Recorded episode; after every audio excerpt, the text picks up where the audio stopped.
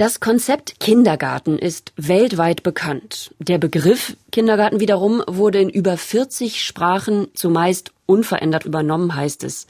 Und die Idee dahinter, die geht auf den Thüringer Pädagogen Friedrich Fröbel zurück. Der lebte Ende des 18., Anfang des 19. Jahrhunderts und gilt, wie gesagt, als Erfinder des Kindergartens und um ihn geht es heute. Weltgeschichte vor der Haustür. MDR Kultur Podcast. So und jetzt nochmal Hallo von mir. Ich bin Pia Uffelmann und hier bei Weltgeschichte vor der Haustür berichten wir alle zwei Wochen von Geschichten aus Sachsen, Sachsen-Anhalt und Thüringen und zwar solche mit Weltgeschichtsbezug. Wenn man sich ein Bild anguckt vom Thüringer Friedrich Fröbel, sieht er erstmal ziemlich streng aus. Anzugjacke, Hemd, so ein dunkles, schickes Halstuch, schulterlange Haare, ein Mittelscheitel und eine recht markante Nase. Er hat wache, fragende Augen. Gut, ich meine, dass er nicht lächelt, sondern eher streng wirkt, das wird ja auch mit der Art der Darstellung zu tun haben. Der Mann lebte ja Ende des 18., Anfang des 19. Jahrhunderts, also nicht sonderlich verwunderlich. Aber dass der Mann Erfinder des Kindergartens sein soll, würde man vielleicht nur anhand seiner wachen Augen vermuten. Mein MDR Kulturkollege Tom Hartmann, der hat sich länger mit Friedrich Fröbel beschäftigt. Tom, was war das denn so für ein Mann?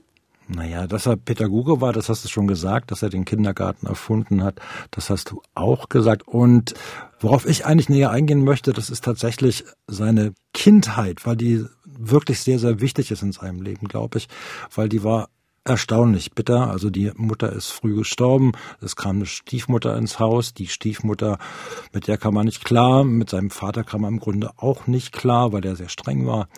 Und das hat ihn doch die Kindheit sehr verdüstert, würde ich sagen. Zumindest so lange, bis er dann aus diesem Gefängnis, vielleicht sogar aus diesem Gefängnis befreit wurde durch seinen Onkel, der ihn dann im Alter von zehn Jahren aus diesem Haus holte und zu sich nach Hause nahm. Okay, also ich kann schon nachvollziehen, wenn man so eine schwierige Kindheit hat, will man irgendwie natürlich vielleicht für anderes anders schaffen.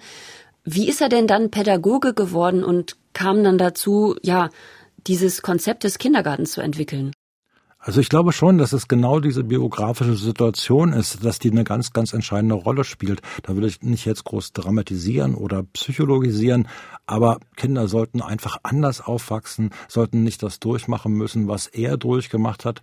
Und darum hat er sich dann so intensiv mit den Kindern auseinandergesetzt. Dass seine Herangehensweise dann später, als er dann älter war, freilich die Zeitgenossen auch herausgefordert hat, das macht die Leiterin und Kustodin des Friedrich Fröbel Museums in Bad Blankenburg, Isabel Schamberger. Klar als alter Mann, wenn man sich das vorstellt, in der damaligen Zeit mit kleinen Kindern zu spielen. Da ist er dann wirklich mit denen auf der Wiese rumgesprungen und hat mit denen getanzt und gelacht und gespielt. Na, und wenn man das heute manchmal macht, ich mache das auch manchmal noch mit meinem Kind, in Wartezeiten, ja, da gucken sie einen schon an, als wenn man nicht ganz normal ist, wenn man das dann in der damaligen Zeit dann sieht, ne, da gab es klar Leute, die das auch nicht verstanden haben und die ihn da als alten Narren bezeichnet haben. Ah, verstehe. Also durch diesen O-Ton ist mir jetzt nochmal klar geworden, ja, wie ungewöhnlich wohl seine Herangehensweise auch war und wie neu vielleicht. In dem Feature von dir, Tom, was wir jetzt gleich hören, lernt man, wie es dazu kam, dass es Thüringen ist, wo diese pädagogische Idee wachsen konnte, was die Fröbel-Pädagogik genau ausmacht und was auch Lieder damit zu tun haben. Gesprochen wird das Feature wie immer von Conny Wolter.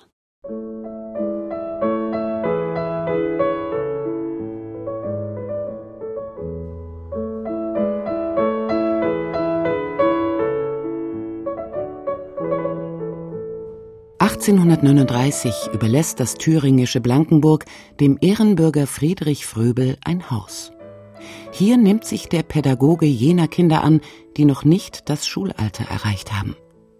Nur der gewählte Name Spiel- und Beschäftigungsanstalt scheint ihn nicht zu überzeugen, und so entscheidet er sich 1840 für einen klangvolleren, fast dichterischen. Den schönen Begriff findet er auf dem Spaziergang von Keilhau nach Blankenburg mit Freunden und dort steht er dann am Fröbelblick. Ne, so nennt sich heute das Denkmal, was oben auf dem Hügel steht, hier über Bad Blankenburg.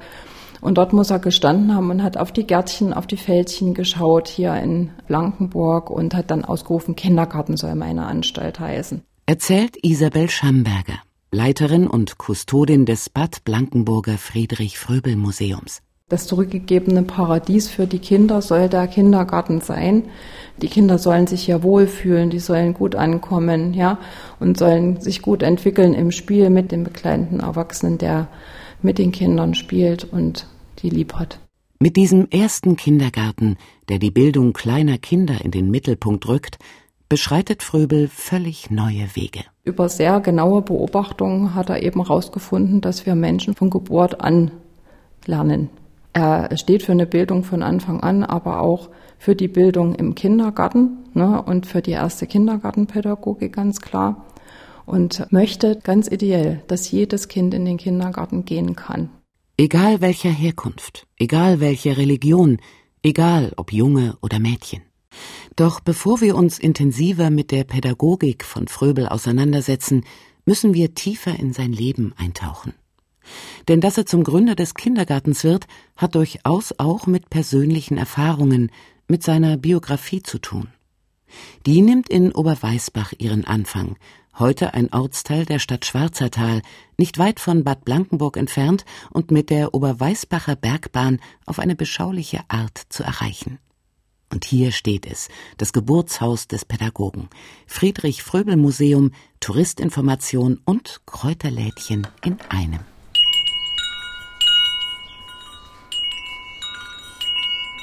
Von außen ist es natürlich das Schmuckstück hier im Marktplatzbereich, ein wunderschönes Fachwerkhaus. Das Fachwerk ist eine sogenannte Thüringer Leiter und das Fachwerk wurde aber erst 1982, als das Haus umgebaut wurde zum Museum, wurde dieses Fachwerk erst freigelegt. Älteste Aufzeichnungen zeigten das Haus immer nur im verputzten Zustand, aber die Denkmalschützer, das sind halt Wachleute, die schauen einmal hin und da wissen sie, was Fakt ist man hat den Putz entfernt und siehe da, die Thüringer Leiter ist erschienen. So Gerd Eberhard, Mitarbeiter des Fröbel Museums. Er führt uns durch ein Haus, durch das der Besucher dem berühmtesten Oberweißbacher näher kommen kann.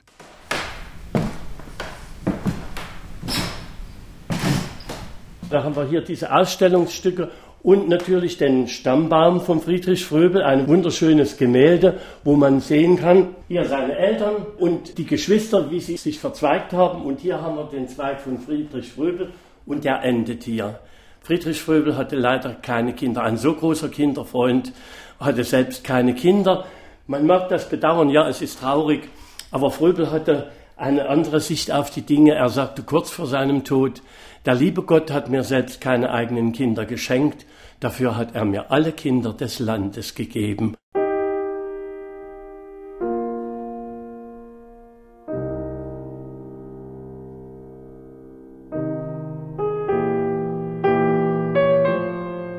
Geboren wird Friedrich Fröbel am 21. April 1782. Seine leibliche Mutter stirbt kurz nach der Geburt.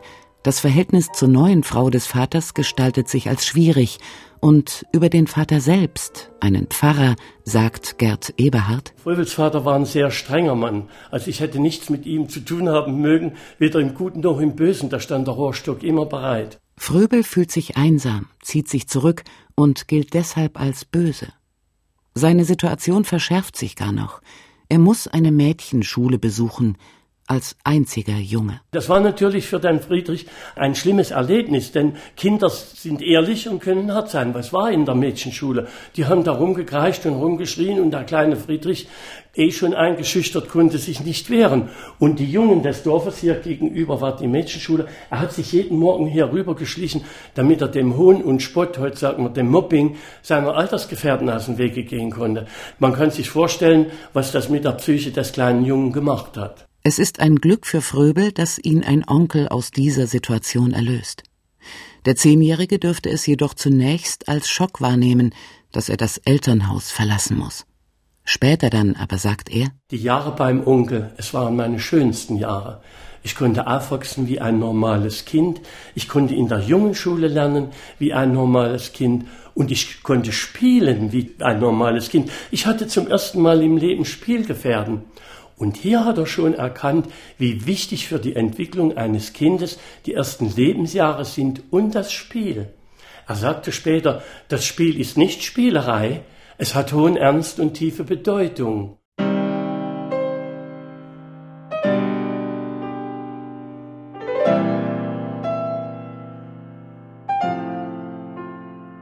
Bis zum Jahre 1805 dauert es dann noch, bis Fröbel seine tatsächliche Berufung entdeckt. Er gelangt, entgegen ursprünglicher Pläne in Frankfurt am Main, an die Musterschule, deren geistiger Vater der Pädagoge Johann Heinrich Pestalozzi ist. Fröbel lässt seinen Bruder wissen, ich muss dir aufrichtig sagen, dass es auffallend ist, wie wohl ich mich in meinem Geschäfte befinde. Es war mir, als wäre ich schon längst Lehrer gewesen und eigentlich zu diesem Geschäfte geboren. Es schien mir, als hätte ich nie in einem anderen Verhältnisse als diesem leben wollen.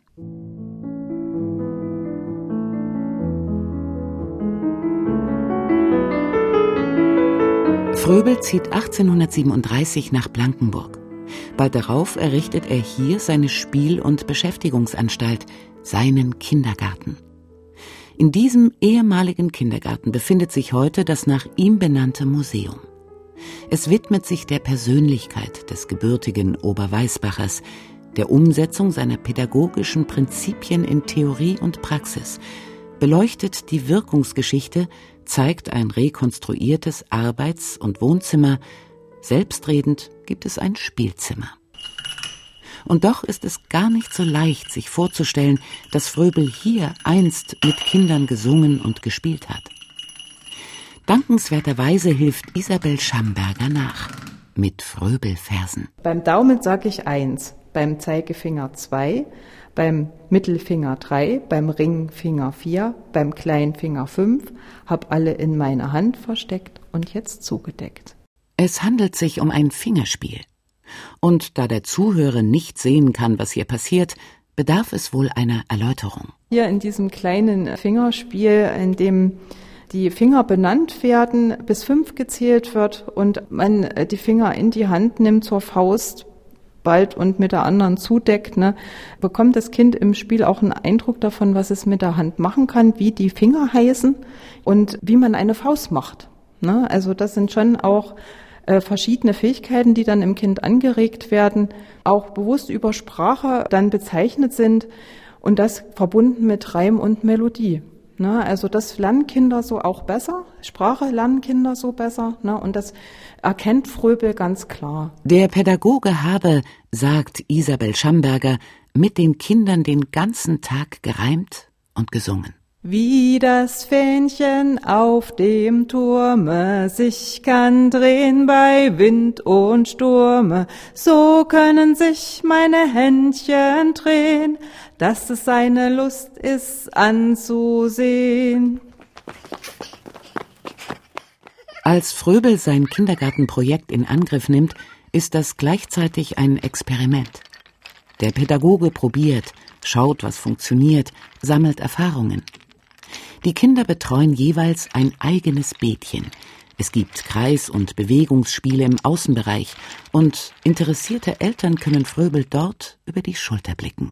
Dass die Eltern auch mit einbezogen sind, dass die schauen können, was machen die Kinder. Das, was er macht, ist neu zur damaligen Zeit. Das gab es so in der Form vorher nicht. Ein Kindergarten als Bildungsort vom Namen her nicht, wie auch von der Ausrichtung her, nicht in der Form. Zum bewusst pädagogisches Konzept im Kindergarten hat er zuerst auf den Weg gebracht. Unterricht wie in der Schule findet an diesem neuen Bildungsort nicht statt. Die Kinder in Fröbels Kindergarten lernen spielend. Fröbel richtet sich an einer Spielpädagogik aus, weil er versteht, dass das Spiel die geeignetste Form für das Kind ist, um sich Wissen über sich selbst, aber auch über die Welt anzueignen. Ne? Also wir erleben das ja heute auch, dass Kinder experimentieren, dass sie ausprobieren, dass sie versuchen, unsere Welt zu verstehen über Gegenständen, die sie finden, die sie erproben, ne? die sie im Mund nehmen, wenn sie klein sind zum Beispiel, ja. Und das erkennt Fröbel als Lernen, als Lernprozesse, als erste Lernprozesse, um in die Welt einzufinden, ne? um zu schauen, wie funktionieren bestimmte Weltprinzipien, wie funktionieren Abläufe, wie funktionieren Strukturen. Und das bringt er zentral in seine Pädagogik, das Lernen im Spiel.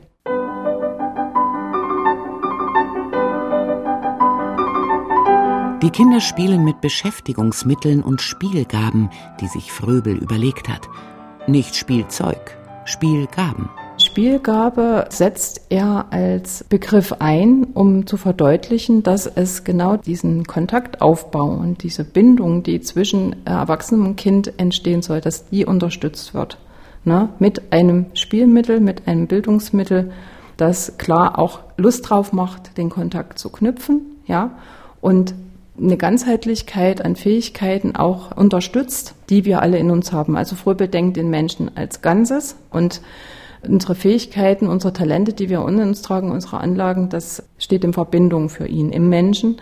Und dann gibt's eben nicht nur Schlüsselkompetenzen, die wir brauchen. Mit den Spielgaben und Beschäftigungsmitteln entwickelt Fröbel ein System, das die Kinder an immer komplexer werdende Herausforderungen heranführt. Die erste Spielgabe ist der Ball, der Ball an der Schnur fürs Baby. Und die zweite Spielgabe ist Kugelwalze Würfel. Dann bekommt man Gerüst dazu und hat die Möglichkeit eben über kleine Experimente mit den Kindern auch im Spiel die einfachen mathematischen Körper, ja, die ja nach Fröbel die Grundelemente unserer Welt sind, zu erkunden, äh, die Eigenschaften zusammen herauszufinden. Es gibt auch noch eine dritte, vierte, fünfte und sechste.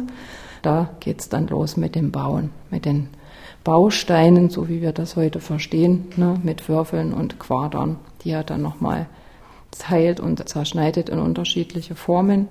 Und das ist so ein ganz einfaches Bauprinzip, was er ganz elementar schafft und das bis heute Ohrform vom Baukästen ist und auch Ohrformen enthält von der heutigen Spielzeugindustrie.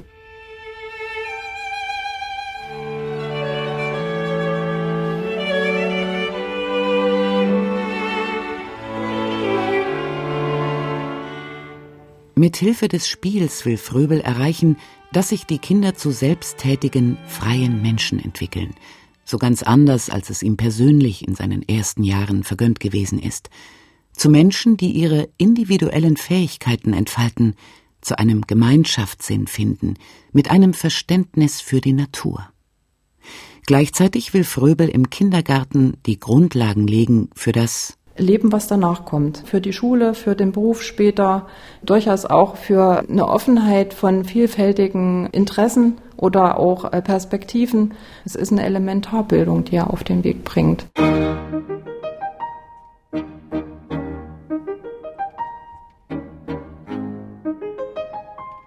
Fröbels Kindergarten verbreitet sich von Blankenburg aus über die ganze Welt. Obwohl es zunächst erhebliche Schwierigkeiten gibt, Kindergärten in Bayern oder Preußen ab 1851 für fast ein Jahrzehnt verboten werden, seine Schöpfung ist nicht aufzuhalten. Seine pädagogischen Ideen sind zeitlos. Einfach aus dem Grund, weil er sich an unserer Welt ausrichtet und das ins Spiel bringt mit den Kindern und als Erwachsener begleitet dabei. Also das ist ein zeitloser Ansatz. Der existiert heute genauso wie zu seiner Zeit. Das sind Grundlagen, die er schafft, für die frühkindliche Bildung heute. Na, und es ist ganz wichtig, dass man das auch so versteht. Und alle anderen, die später kommen, die richten sich daran aus, ob sie nun wollen oder nicht. Oder gewollt haben oder nicht. Weltgeschichte vor der Haustür. Ein MDR Kultur Podcast.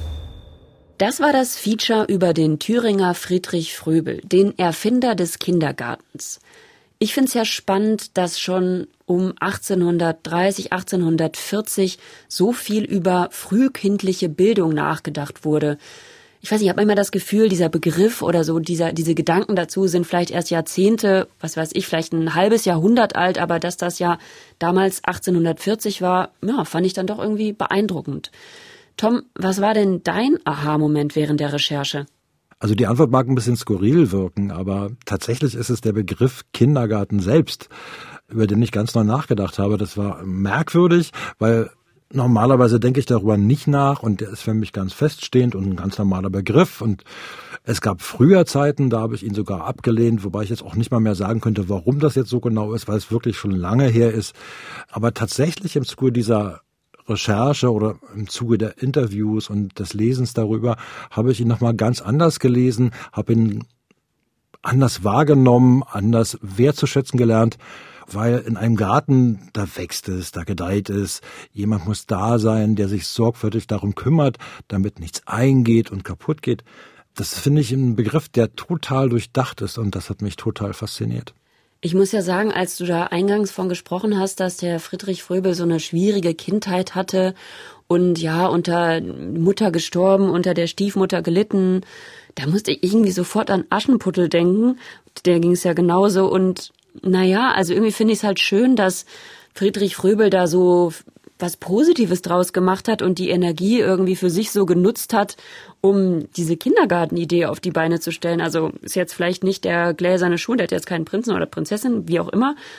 Aber ja, irgendwie finde ich es schön, weil ich meine, er hätte ja auch einfach ein verbitterter Mensch werden können. Ja, aber er nee, er hat da irgendwas Welt, draus gemacht. weltberühmt geworden, so wie du es ja schon gesagt hast. Also den Namen Fröbel, der ist ja nun wirklich in alle Welt getragen worden und das ist schon erstaunlich, finde ich auch. Also gerade weil die Voraussetzungen ja nun wahrlich nicht günstig waren und ich glaube halt, wäre halt dieser Onkel da auch nicht aufgetaucht, es wäre wäre ganz anders gelaufen.